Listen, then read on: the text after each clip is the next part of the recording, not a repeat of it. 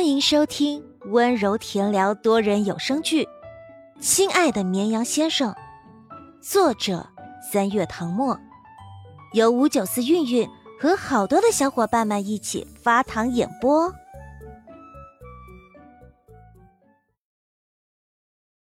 第二十五章，爸妈正准备离婚。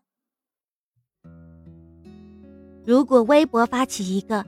最不爱发动态的明星投票，姜时燕一定能获得第一名。他的微博是两年前开通的，没红之前一条动态都没发过。自从他进入大众视野，微博倒是偶尔会发，然而内容除了发广告，就是转发官微的宣传，一张自拍都没有。你说说。这像一个当红男艺人的微博状态吗？姜糖姐姐们常常无奈叹息：“粉上一个不爱发微博的哥哥，我们能怎么办？当然是照样宠着他呀。”姜时燕上一条微博是三天前发的，依然是广告，是他代言的护肤品，官方的广告词配上一张精修照片。照片内容是他穿着纯黑西服，站在白色的背景板前，手里举着一小瓶精华液，右眼轻轻眨了下，是个撩人的 Win。粉丝以为他下次发微博要等到一个月后，可能又是某个代言产品的广告。没想到正刷着微博，就收到特别关注的提醒。这次没有配任何文字。而是两张图片，白纸黑字，他亲手写的一封信，用手机拍下来。信上写了自己对萧玉这个角色的感悟，拍戏时的感动瞬间，还有对定北王剧组全体成员的感谢，以及感谢粉丝的支持。最后，跟他们约定好下一部剧再见。洋洋洒洒两千字小作文。写的情真意切，感人至深。看得出来，他真的很喜欢这个角色，也很喜欢这个剧组。粉丝们对他的喜爱和支持，他全部都知道。不到半小时，姜时燕亲笔信登上了热搜，那条微博也被转发了几十万次。正所谓粉随爱豆，爱豆都写信了。作为粉丝，当然不能不回信。于是，姜时燕的微博热评前几全是手写的书信图片。哥哥，很遗憾现在才认识你，过去的日子没能陪伴，以后的日子让我们携手并肩一起走过。别忘了，姜糖永远站在你身后，你一回头就能看到。我宣布，姜时燕和姜糖姐姐锁了。感谢哥哥给我们带来一个这么深入人心的角色，我想不管过去多久，我都不会忘记。喜欢你的笑容，希望你能一直这么开心，期待你的下一个角色，加油！全世界最好的阿燕。这一个多月里，我哭过，笑过，就在刚刚，我还大哭了一场，为了只剩三年寿命的萧玉哭。故事结束了，意味着新的征程要开始了。我相信我们很快会再见面。这一场告别在微博上热闹了好几天，也将姜时宴的人气往上推了一层楼。人红是非多，最近有好几个营销号开始扒姜时宴的过去，莫名其妙有很多自称是姜时宴的朋友、同学、亲戚出来爆料。还放出了照片作为证据，最后却发现这人的过去没什么好挖掘的。高中时期，除了上课时间规规矩矩坐在教室里学习，课外时间很少看到他人。考上中戏后，被几个导演相中过，由于拍摄周期太长，他以请不了那么长时间的假为由拒绝了。根据路人的爆料得知。姜时燕在餐厅里兼职过服务生，在公园门口发过传单，给服装工作室当做模特儿，奶茶店的收银台也能看到她的身影。那时候的他还不是星光闪耀的人物，只是因为长得好看被陌生人拍下照片。没想到时隔两年，他已然成为炙手可热的大明星。由此推测，之前那些传闻他有后台都是假的，他没有任何背景，跟大多数普通大学生一样，甚至比他们还要辛苦。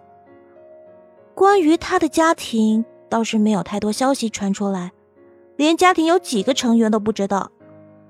不过也能理解，姜时燕可能不想家人受到媒体的打扰，让公司在这方面做了保密工作。五月初，距离高考还有一个月，高三生进入了新一轮的复习，人人身体里都绷紧了一根弦，时刻不敢放松下来。即使累了，也只允许自己休息一小会儿，下一刻就得扎进题海里。有的离家远的同学，周末放假都不回去了，打算留在学校里继续学习，只让家长来送一下换洗衣服。老师们的口头禅也变了，遇到难题就说：“哎，这是必考题啊，都给我吃透了！哪里不懂，现在还有机会学，等到考场上。”就晚了。以往同学们总要小声反驳几句，这一次却都默默的记下知识点，心里有种奇怪的预感，好像高考真的会考这道题。就在这样紧张的复习中，高三迎来了最后一次大型模拟考。张永超开班会时特意强调。这次的模拟考主要是为了给即将上战场的你们树立信心的，所以试题不会很难。大家做的时候认真仔细，考好了别骄傲，考差了也别难过。我们高考见真章。全班欢呼。考试安排在周三、周四两天，跟以往的许多次月考没什么不同。时间过得很快，眨眼。就到了周五放假。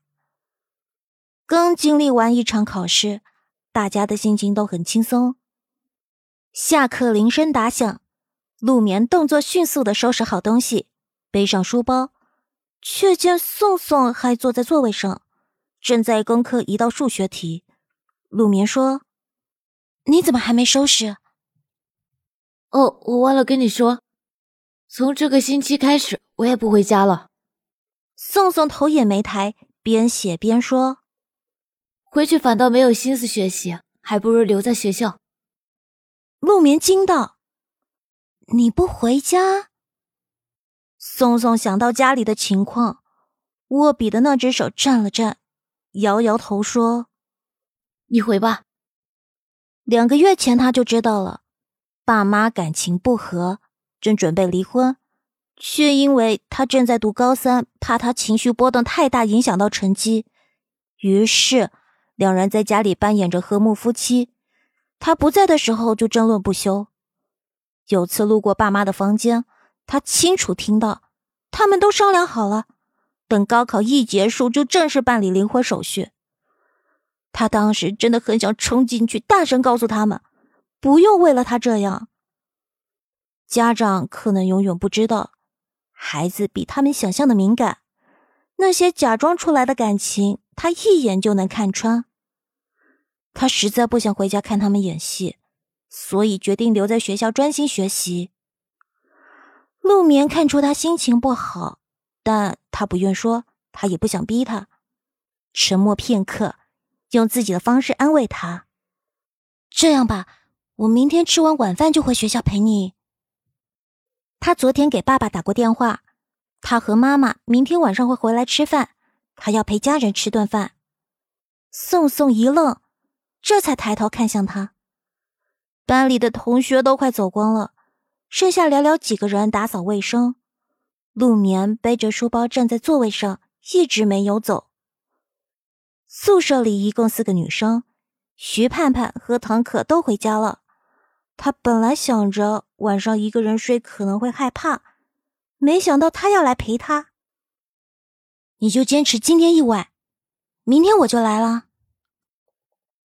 宋宋展颜一笑，轻声抱住他。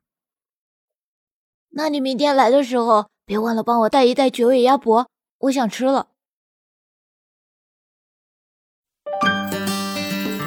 本集结束，请继续收听下一集。